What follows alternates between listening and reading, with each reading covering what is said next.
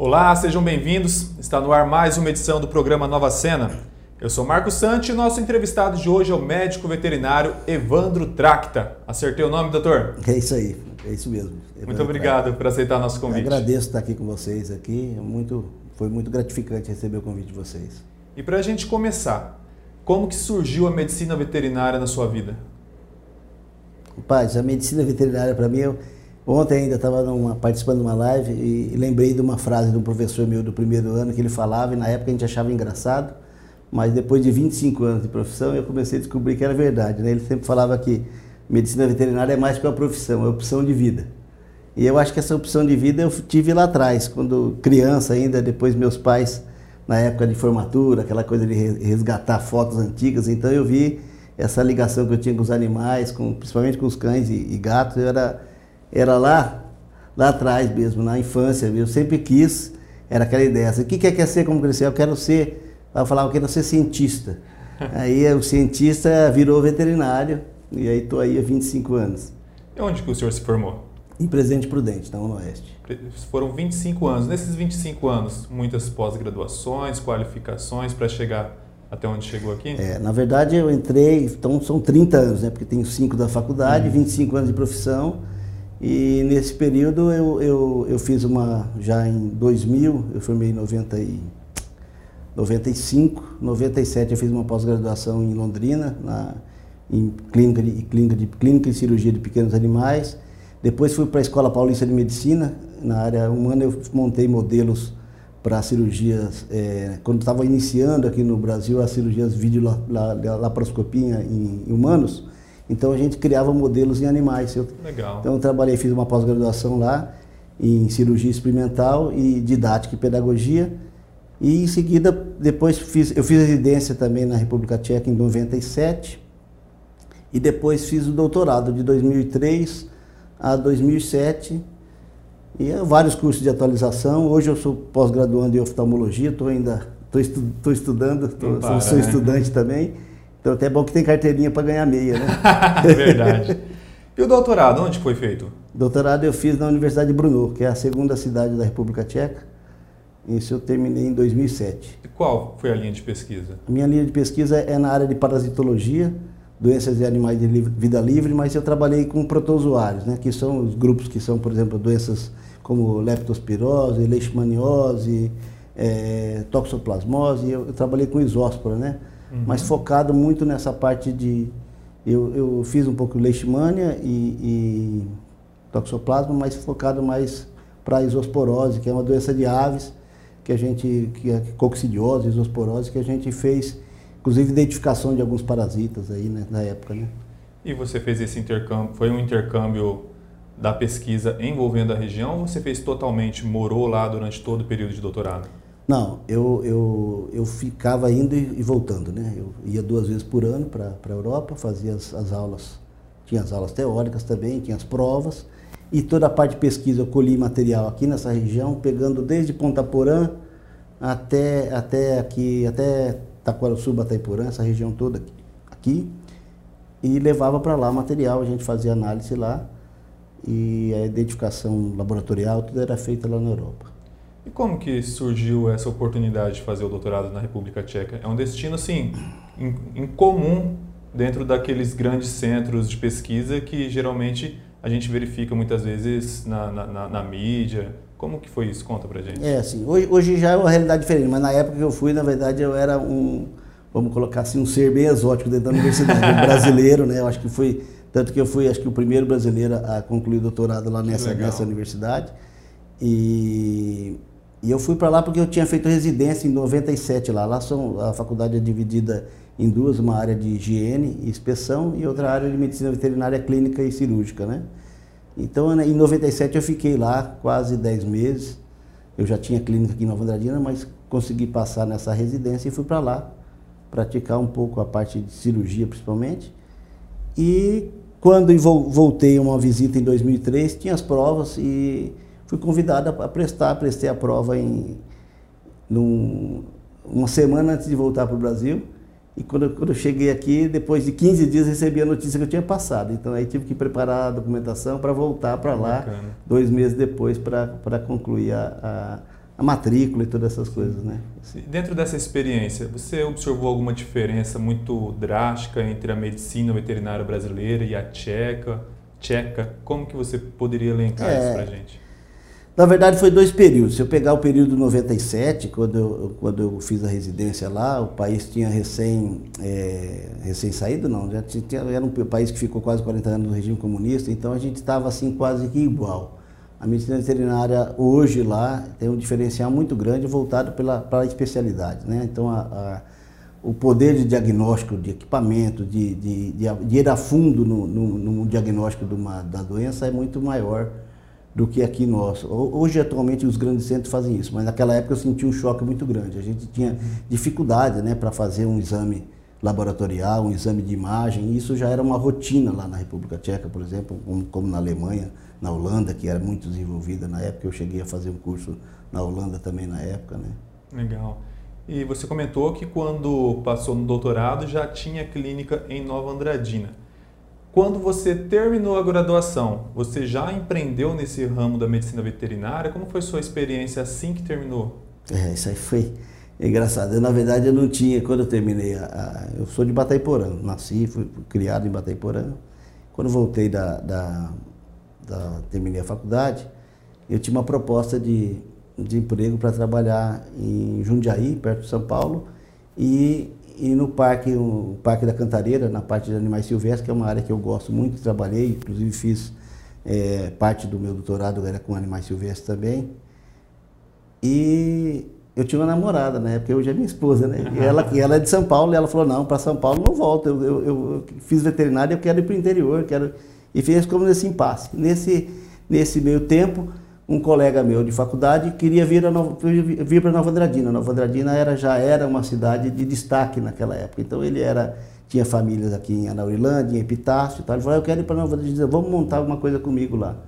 E eu montei com essa intenção, de, achando que ia ser só por um, alguns meses, Sim. até sair meu, a minha residência, que eu estava aguardando a documentação, e no fim isso já se passaram 25 anos. Né? meu sócio acabou ficando só seis meses comigo, Caramba. passou no concurso público, foi embora e eu fiquei sozinho. E em seguida, no outro ano, minha, minha esposa se formou, veio para cá e está trabalhando comigo até hoje. Deu para a gente ver que o senhor não para de se atualizar, sempre busca uma qualificação, isso é muito importante. E dentro da clínica como um negócio, objetivando como um negócio empresarial, também é importante essa atualização. Que atualizações vocês implementaram nesses 25 anos? Eu vi que você trouxe vários equipamentos, a gente vai falar um pouco sobre eles depois, mas eu gostaria que você fizesse um apanhado nesses 25 anos da clínica, as evoluções tecnológicas da medicina veterinária para o diagnóstico, para as cirurgias também. É, a gente, quando começou, professor, eu sempre quis, como eu falei para você, aquela, aquela ideia do cientista não saiu, eu queria fazer alguma coisa diferente. Então, sempre estava buscando inovar e tinha as dificuldades financeiras, porque a gente começou engatinhando mesmo, com uma, uma sala bem simples, é uma, uma, o primeiro prédio. A gente foi evoluindo e eu fui eliminando aquilo que eu não queria. Eu queria focar na medicina veterinária mesmo. Hoje, ainda não cheguei lá, ainda falta tempo, falta tempo, falta espaço, falta concluir, mas a gente foi buscando é, focar em especialidades. A gente tem, principalmente nos últimos anos, agora, nos últimos 10 anos, a gente está focando bastante em equipamentos né, de diagnóstico e hoje a nossa clínica trabalha só com medicina veterinária. Eu falo, eu digo medicina veterinária pura mesmo, que é clínica, cirurgia e diagnóstico. Nós não temos, por exemplo, um serviço de pet shop, de banho tosa. Eu já tive isso, por exemplo, banho tosa a gente teve há 18 anos atrás. Então hoje tem outras empresas que, que fornecem um serviço de qualidade e tudo. E eu, eu sempre quis focar na medicina veterinária como, como a minha profissão e como um serviço diferenciado. Então a gente sempre buscou essa parte principalmente de diagnóstico e solução desses problemas da saúde dos animais, né, de pequenos e, e, e, pequenos animais e exóticos, que é o que a gente trabalha hoje. Conta pra gente um pouco sobre esses equipamentos. Eles são para diagnóstico? É, na verdade, isso é uma, é uma área que a gente investiu bastante agora nesse último ano, mesmo com de, desde 2019 para cá, nós implementamos, nós temos um serviço de, de raio-x já há 19 anos. Então, em 2019, nós colocamos um serviço de, de radiografia digital, colocamos um serviço de ultrassonografia e hoje um diferencial que a nossa clínica oferece é a parte de oftalmologia.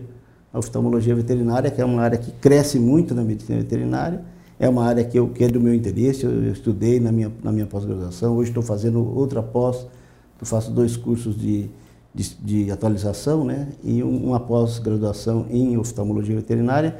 E isso aqui é o equipamento básico de uma consulta de uma consulta é, para oftalmologia. Então a gente tem aqui um tonômetro, né? por exemplo, isso aqui é um, um, um tonômetro que é hoje, se não compraram ou alguém adquiriu agora nos últimos, é, na última semana, porque até a semana passada a gente tinha aqui uma a informação da iCare, que é uma empresa da Finlândia.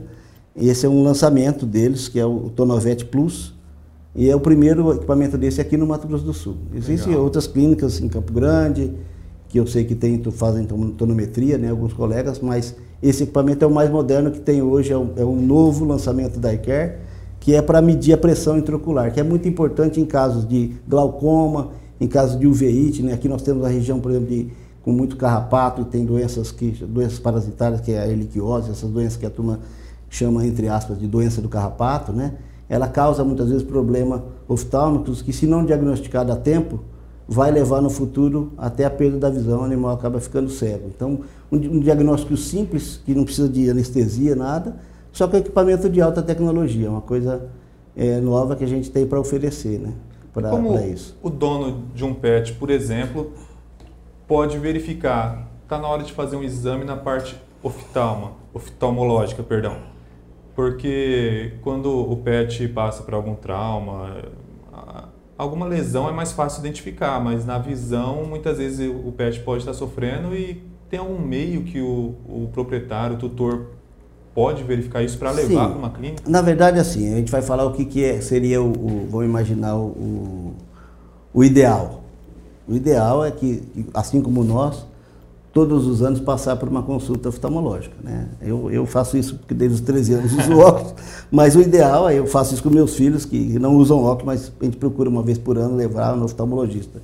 O PET deveria fazer isso, assim como a odontologia, a parte bucal. Deveria passar por uma avaliação odontológica e oftalmológica pelo menos uma vez por ano. Mas o sintoma comum que a gente tem, coceira, né? muitas vezes o animal começa a passar patinha, coçar, olhos vermelhos, ou olho muito aumentado, o animal tem, tem problema de uma dessas raças pequenas, né, os, os, os Lhasa, Shih Tzu, esses cachorrinhos assim de colo, que a gente chama esse cachorrinho pequeno, ou as braquicefalas, que tem o focinho curtinho, eles têm mais problemas, que podem ter pelos dentro dos olhos, tudo. Sempre está irritado. Então isso aí muitas vezes passa a um colírio, faz, mas se não tiver, por exemplo, esse equipamento que a gente trouxe aqui, isso aqui é uma lâmpada de fenda. Isso aqui é a mesma, se você, se você usar óculos também, já deve uhum. passar, aquela que você coloca Sim. o queixo lá no, lá no oftalmologista, só que como o cachorro você não consegue fazer ele ficar com o queixinho parado, isso é uma, uma lâmpada de fenda móvel que você coloca e consegue visualizar um feixe de luz que você vai como se fosse fatiando, é um microscópio, a gente chama de biomicroscopia. Então essa, essa, esse aparelho serve para isso. Então você vai conseguir identificar o que pode ser para muitos uma simples conjuntivite, não é, não é, é alguma coisa mais séria. Essas doenças, como eu te falei do carrapato, é uma incidência muito grande na nossa região uma coisa que ela pode causar. Ela pode causar uma lesão e, e um, um, um, ifema, que é um, um, derrame, vamos colocar assim entre aspas, um derrame para entender, um, um, extravasamento de sangue na, na, câmara do olho, lá dentro. Uhum. Isso você precisa muitas vezes fazer uma análise com a lâmpada de fenda, a biomicroscopia, e até com um equipamento de oftalmoscópio e uma, uma lente que você consegue ver o fundo do olho, lá atrás, na retina. Então você vê que os equipamentos para a oftalmologia veterinária, eles são móveis todos, porque você vai até o animal, você vai chegar perto, você não coloca ele lá paradinho para ver isso. Então isso é, é importante. E o, o, mais legal disso aqui é que além disso, a radiografia, a ultrassonografia que a gente presta na clínica, a parte é, odontológica, as cirurgias, nós oferecemos não só para os nossos clientes, mas a gente oferece também para os colegas, né? os, os colegas veterinários da região, por exemplo, amanhã mesmo eu tenho consulta de dourados que vem indicado por um colega para fazer uma avaliação oftalmológica. Ultrassonografia, a gente presta serviço também. Nós temos uma, uma colega veterinária que faz ultrassonografia, a doutora Luara que está com a gente. Depois tem o doutor Eduardo que faz a parte de anestesia, intensivismo e cuida também da parte de animais silvestres, de aves. Né? Então a gente tem feito esse serviço também, não só para os nossos clientes, mas também para os colegas, como auxílio diagnóstico. E a sua namorada também está participando dessa equipe, né? Ah, minha esposa, a, a doutora Ivete, ela trabalha com, com a parte de gatos, ela hoje, tá, hoje ela é pós-graduanda em medicina de felinos, que é uma coisa, um mundo à parte, né? Os gatos, eu falo que os gatos vão dominar o mundo. é uma coisa totalmente diferente, a gente que tem um pouco mais de, de tempo de medicina veterinária, muitas vezes aprendeu, achava que, que o gato era um cachorrinho pequeno, né? E na verdade não, ele é um animal, outra espécie que tem outras exigências, é, uma, é, um, é um mundo à parte mesmo. Então hoje ela está focada, nós estamos terminando agora um, um, processo de reforma na clínica, onde nós vamos ter um espaço só para os gatos, né? um consultório especial, que é o que é, é que hoje na Europa, nos Estados Unidos e aqui no Brasil tem várias clínicas já. Em São Paulo tem clínica só de gatos, né? que a gente chama espaço cat friendly. Então nós estamos nos adequando para isso, para ter um cheirinho especial, ter um espaço especial para o gato ser atendido de uma forma diferente. Gato não é cachorro pequeno, sim, gato é gato. Então minha, minha esposa trabalha com isso e com a parte de pediatria. Ela, ela, ela fica responsável pelas vacinações e tudo. Geralmente é ela que está à frente na clínica. Quero aprender mais um pouco com o senhor, mas antes nós vamos para os nossos comerciais, vamos tomar uma aguinha e daqui a pouquinho a gente está de volta. Olá, nós estamos de volta. Falei que ia ser rapidinho e a gente segue agora com a nossa conversa com o Evandro, que vai falar para a gente um pouco sobre a medicina veterinária na pandemia e numa perspectiva também de um cenário pós-pandêmico. Como que foi para vocês? É, eu acho assim, a medicina veterinária teve um papel importante né, a nível mundial. Você vê a participação hoje com a questão das vacinas, todos sempre tem lá um médico veterinário que está ativo nisso aí. A própria organização Mundial da Saúde também tem veterinários coordenando isso. Mas nas clínicas, eu acho que a gente não teve, na verdade, em alguns pontos foi até, teve até um aumento de trabalho, porque as pessoas começaram a ficar mais em casa, os valores começaram a ser, é, talvez, repensados, e o, o animal de estimação já há muito tempo vem ganhando um espaço diferente. E ele tem um papel importante na, na na vida das famílias hoje. Ele é quase que um membro da família, para alguns até mais. Sim, sim. Não é? E, e aí essa pandemia serviu para isso, uma reflexão, tudo. Eu acho que a gente teve um desenvolvimento maior, principalmente na questão de conhecimento, a quantidade de cursos, de, de, de oportunidades de, de, dividir conhecimento, de partilhar é, opiniões com os colegas, parece que ficou mais forte agora nesse período. Eu senti isso pessoalmente com a minha equipe com colegas de fora, a gente conseguiu, parece que interagir mais. Ao mesmo tempo que está um pouco né? é ruim, a gente está distante, ao mesmo tempo parece que a gente está mais próximo, tem mais, tem mais partilha. Eu, eu, parece, eu enxergo isso. Sim. O senhor falou sobre interação, eu soube que tem organizado algumas lives, como que surgiu isso? Foi justamente essa questão, dessa coisa de se ficar preso, não sei, me deu uma... Eu sempre fui muito de... Eu viajo muito, e aquilo foi uma e aí foi até meu filho, falou, ó, oh, tem que fazer alguma coisa, o pessoal está fazendo, porque você não faz com seus amigos de... E aí comecei a convidar amigos de várias especialidades, amigos da época de, de, de, de pós-graduação, amigos da, até da época da graduação, amigos que eu fiz em cursos fora. Então trouxe especialistas na área de acupuntura, e que, tem uma colega que foi minha professora também da pós-graduação, uma oncologista que já teve duas lives comigo, inclusive agora no Outubro Rosa, a doutora Neide Tanaka, que é doutor e pós-doutor em oncologia veterinária pela Universidade de Tóquio. E a gente tem uma liberdade de amizade, então ela já teve comigo duas vezes, uma live muito bacana. E aí surgiu a ideia, conversando com um colega que mora no, nos Estados Unidos, e começamos a fazer. Eu tenho uma amiga também que mora na, na Dinamarca. Vamos fazer uma. Criei uma coisa que chama Médicos Veterinários do, do Brasil e do Mundo. E aí eu tenho entrevistado, assim, entrevistado, uma, um bate-papo, conhecendo Legal. um pouquinho é, a medicina veterinária em vários lugares. Já teve um colega na Inglaterra, um colega em Portugal, outro na Angola. Ontem eu estava com um colega na Patagônia, é, Argentina. Né? Então foi está sendo uma coisa uma, uma experiência bacana. A gente tem feito uma todas as quintas-feiras a gente faz pelo Instagram da clínica essa essa interação. Então participam tutores, né, dos animais que são nossos clientes, gente, muita gente de fora, colegas de várias partes do Brasil. Então está criando um, um grupo bacana. Fica o convite aí para vocês na, no Instagram da clínica, né? É, é Animal Clínica Vet, arroba Animal Clínica Vet, o Instagram nosso. E a gente tem feito todos, todas as quintas. Como a gente está pegando gente agora, muita gente de fora, então algumas vezes a gente muda. Normalmente às 19. Mas, Sim. por exemplo, eu tive que fazer na Inglaterra por causa do fuso horário, eu acabei tendo que fazer às 17. Outras vezes, é, as 18 que eu fiz com o pessoal de Portugal. Então a gente tem que adequar um pouquinho para tentar conciliar, porque senão fica muito tarde, dependendo do lugar sim, que a gente vai, vai, vai, vai, vai ter o colega participando. Né? E para a clínica, quais são os projetos para o futuro?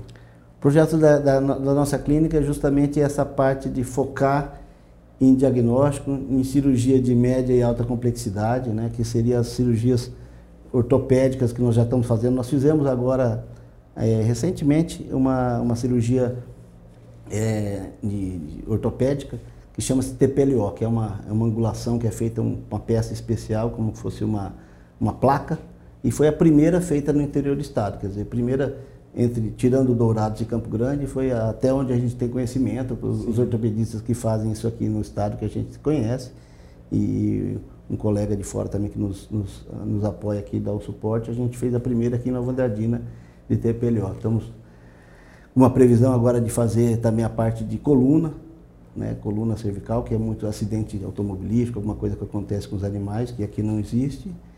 E no futuro, como a gente falou, a gente está apostando muito nessa parte de oftalmologia, que é uma área que eu gosto. A gente pretende também colocar, já compramos um microscópio cirúrgico, a gente consegue fazer hoje cirurgias de, de com microinvasão, que você tem uma visão maior, e a gente pretende colocar um, um serviço no futuro para cirurgia de catarata também. A gente já faz algumas cirurgias oftálmicas, agora com a aquisição do microscópio favorece isso, e no futuro assim que a pandemia deixar, a gente fazer mais um aperfeiçoamento, que aí tem que ser prático mesmo. Sim. Eu pretendo implantar um serviço de, de, dessas cirurgias oftálmicas maiores. O meu colega, como eu falei, o Dr. Eduardo Alda, que trabalha com a parte de anestesia, a gente tem aumentado bastante a, a qualidade do serviço de anestésico, então a gente faz hoje basicamente todos os nossos procedimentos com cirurgias, é, tanto as eletivas como as de urgência, com anestesista, com o animal é sempre entubado, tem oxigênio, bombas de infusão que injetam as medicações com, com regulado o tempo, a sim, quantidade, sim. tudo por, por, forma eletrônica, né? A gente tem, estamos adquirindo uma nova bomba agora, que é essa bomba para o centro cirúrgico. E pretendemos aí, se a gente conseguir até o final do ano, implantar uma sala que não, vai, não, não chega a ser uma UTI, mas é uma, uma, uma sala de cuidados intensivos. Vai ser um, um box, né, um, como se fosse um canil que vai ter tem temperatura controlada, é, é, quantidade de oxigênio e também umidade né, digital. Então é uma sala pequena que a gente está transformando um box maior, um box grande aí, mais ou menos de um, um metro e meio por dois, onde vai o animal, no caso de uma emergência maior, ele pode ficar lá controlado, né? Sim, a sim. gente sempre faz isso, a equipe, como eu falei, a gente sempre tem um médico veterinário que fica lá. O animal está internado, sempre tem um médico veterinário. A gente tem esse trabalho. Hoje, nossa equipe basicamente é feita só de médicos veterinários. A gente tem uma, uma atendente, que é a Kalina, que está lá com a gente já há bastante tempo. Mas a parte, a parte de atendimento dos animais a gente faz só com médico veterinário mesmo. Você disse que quando criança sonhava ser cientista e na parte da medicina veterinária já é possível, né? Por conta da, de toda a pesquisa, das pós-graduações, doutorado. Mas eu sei que tem uma outra parte do Evandro que atua diretamente na ciência por meio de um outro empreendimento, né? Vamos falar um pouco sobre ele? A Brasil CZ. A Brasil CZ está com a gente há 10 anos. Eu entrei lá, a gente, na verdade, nasceu junto. Eu tenho um sócio, o Antônio Fernando, que a gente começou a Brasil CZ para trabalhar com equipamento para veterinário inicialmente. A gente desenvolveu um coletor de sangue, o CREV, que é um coletor com memória de plástico e também os colchões a vácuo para cirurgias é, oftalmológicas, cirurgia de coluna, cirurgias normais, maca de transporte. E com isso a gente pegou uma parceria com uma empresa da República Tcheca que trabalha com biossegurança. O que aconteceu? A parte veterinária ficou um pouco ofuscada, que a gente teve aqueles, aquela questão do ebola há uns anos atrás, e agora com o Covid-19 também. E nossa empresa trabalha muito na área de biossegurança. O que a gente faz? A gente monta grande parte do material aqui, em parceria com as empresas europeias, e a gente faz hoje todo o sistema, é, não vou falar todo, mas grande parte, uma grande porcentagem do sistema, por exemplo, de biossegurança, de transporte de pacientes é, em macas de isolamento, aquela maca bolha que é chamada, é, saíram aqui de Nova Andradina, da nossa uhum. empresa, por exemplo, São Paulo, é, Paraná, Mato Grosso, Minas Gerais, aquele acidente que teve lá em Minas Gerais com a Vale, com, né, com a, a gente ofereceu vários equipamentos na área de, de descontaminação, chuveiros, então a gente trabalha nessa área. E agora nós estamos retomando a parte veterinária também, nesse período da pandemia. Por isso que eu falei, a gente teve uma mudança de várias coisas. Você dá uma entrevista só para falar faz. sobre isso. É, é, é, a história da Brasil CZ é bem, é bem interessante. O CZ é uma alusão à República Tcheca, República porque Tcheca. Nós, nós temos, eh, inicialmente, essa empresa, a gente começou com essa parceria. Hoje nós, nós representamos, distribuímos e montamos equipamentos de cinco empresas tchecas. Né? Basicamente, a gente tem uma, uma, um carro-chefe, que é a Ego Slim, a Oritest e a VEC, são três empresas que trabalham nessa área de filtros. E depois tem empresas menores que a gente traz outros equipamentos também. Para quem não sabe, o Evandro também é cônsul da República Tcheca em Bataiporã. O que, que, o que, que é a prática de um cônsul e qual que é a importância da gente ter uma unidade, assim, um posto assim no interior de Mato Grosso do Sul e por que em Bataiporã? É, na verdade eu recebi o convite, o, o Estado tcheco, isso era um convite feito pelo Ministério das Relações Exteriores, né? Eu assumi o cargo em 2016. Tem que tem a indicação do Ministério da, das Relações Exteriores e depois tem que ter a anuência do Itamaraty, que é o nosso, o, o nosso Ministério das Relações Exteriores brasileiro, uhum. que tem que aceitar o nome dessa pessoa. Né?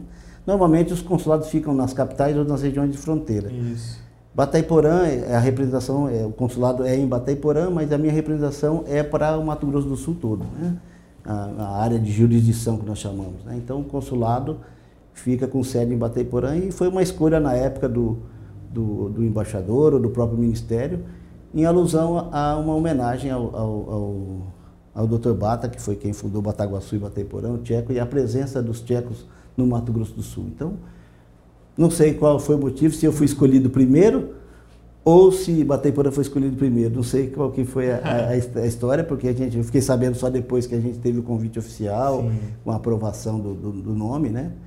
E o trabalho é justamente uma representação diplomática oficial, reconhecida pelo Itamaraty, onde a gente faz a representação tanto na parte cultural, mas principalmente o interesse da, da República Tcheca é melhorar as relações econômicas, né, de, de comércio, de desenvolvimento na área de pesquisa, na área é, das universidades. Hoje, por exemplo, nós temos convênios com praticamente todas as universidades aqui do estado. A, a, a, o FGD, o FMS, a UEMS, nós temos convênios com universidades tchecas e também a, a, a Universidade Dom Bosco, lá de Campo Grande, fechamos ano passado com, com a Faculdade de Ecologia de, de Brno também. Então a gente faz esses, intercâmbios de alunos, a gente tem um, um projeto bacana.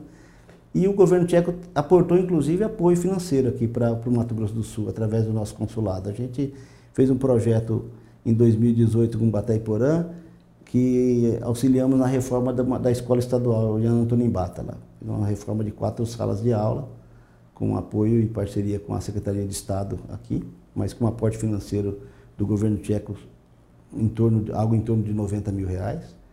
E agora nós estamos com um projeto que a pandemia atrasou um pouquinho, mas está sendo construído um centro cultural na, da nação terena, lá em Aquidauana. É um projeto Legal. que nós fizemos junto com, a, com, os, com os índios é, lá, o professor Paulo Baltazar, que é, é, professor mestre da universidade, indígena também. E aí nós estamos montando lá o Instituto Terena, junto com o apoio do Ministério das Relações Exteriores Tcheca e o Consulado Geral de São Paulo e o nosso consulado, um aporte financeiro de 97 mil reais lá, que é um centro cultural para resgate e preservação da cultura indígena terena aqui, que é uma coisa bacana. Então, Sim. o consulado não serve simplesmente só para é, cuidar do, do, caso de algum, algum, algum tcheco que esteja aqui uhum. perdido fazendo turismo e tem algum problema. Serve para isso também, né? A gente está aqui como representante diplomática, mas a gente tem procurado fazer também ações tanto no campo cultural quanto no campo econômico. A gente já fez alguns projetos com a com a Federação do Comércio aqui do Estado, com, desenvolvendo seminários. Né? Esse ano que ficou Sim, bem devagar atípico, por, conta né? da, por conta da pandemia, a gente não conseguiu fazer eventos presenciais, mas nós fizemos vários eventos já de 2016 para cá. Rapaz, me permita chamá-lo assim, né? Mas eu gostei muito de conversar com você. Ah, obrigado, eu, eu fiquei muito feliz de estar aqui e espero que a gente possa é, falar outras vezes aí sobre, sobre as ações que a gente tem feito lá no, no, consulado, também na nossa clínica, né? E colocar. Eu queria agradecer o convite e queria esse convite dividir com a minha equipe lá, que a gente tem uma equipe muito bacana lá, que trabalha com a gente na clínica e, e a gente não é sozinho. Eu falo assim, a gente tem que buscar é, partilhar o conhecimento e não pode, a gente não sabe tudo e nunca Sim. vai saber tudo, né? Então, hoje a gente conseguiu fazer uma equipe que cada um cuida de um setor e a gente faz um conjunto bacana. E é, hoje a gente tem feito parcerias com colegas de outras clínicas também, é, sabendo, trocando informações, trocando. É, e quem ganha com isso é o paciente, porque você tem um, uma qualidade maior de diagnóstico, e eu acho que isso que é, que é importante. Muito bom. Conhecimento sempre está associado à humildade, né? Só aprende quem tem humildade para reconhecer que não sabe de tudo, né? É, é aquela, é aquela fase cérebro, né? eu sei que nada sei. Né? É. E é justamente pois isso. É. Quando você e, e, quando você busca a especialização, aí que você fica maluco, porque você começa a descobrir que você não sabe absolutamente nada, né? Porque quando a gente vê no macro, né? E aí eu volto, a gente vai ficando mais experiente, não mais velho, né? mas mais experiente. mais experiente. Eu volto a lembrar do professor meu de faculdade, no primeiro ano também, que ele sempre brigava no microscópio. A gente tem ah, dois, dois parafusos, duas pecinhas, né, que é o macro e micrométrico, né, que para regular o foco. E então ele colocava as lentes e aí sempre alguém, o inexperiente, eu falo que a ignorância é atrevida, né? É uma frase de um amigo meu também. A ignorância é sempre atrevida. Vai lá e mexia no, no parafuso macro. E toda vez que você mexia no macro, quebrava a lâmina, oh. ou quebrava alguma coisa, ele ficava bravo. E ele sempre gritava: Não mexam no macro, vocês não têm conhecimento, mexam só no micro. E na verdade é essa: é o mexer no micro é dar o foco fino, que a gente fala, né? Vocês que trabalham aí com a, com a, com a comunicação, que sabe, é o foco fino, né? Sim. Esse é o mais difícil. O macro é a visão, né? E quando você coloca a visão da, do conhecimento no micro, fica muito mais difícil e aí você descobre que a gente não sabe nada. Eu acho bom. que é isso aí. Hoje nós conversamos com o médico veterinário Evandro Tracta. E você que gostou dessa entrevista, ela está disponível no YouTube, no Facebook e no Spotify e outros agregadores de podcast. Nós nos vemos na próxima semana. Até mais!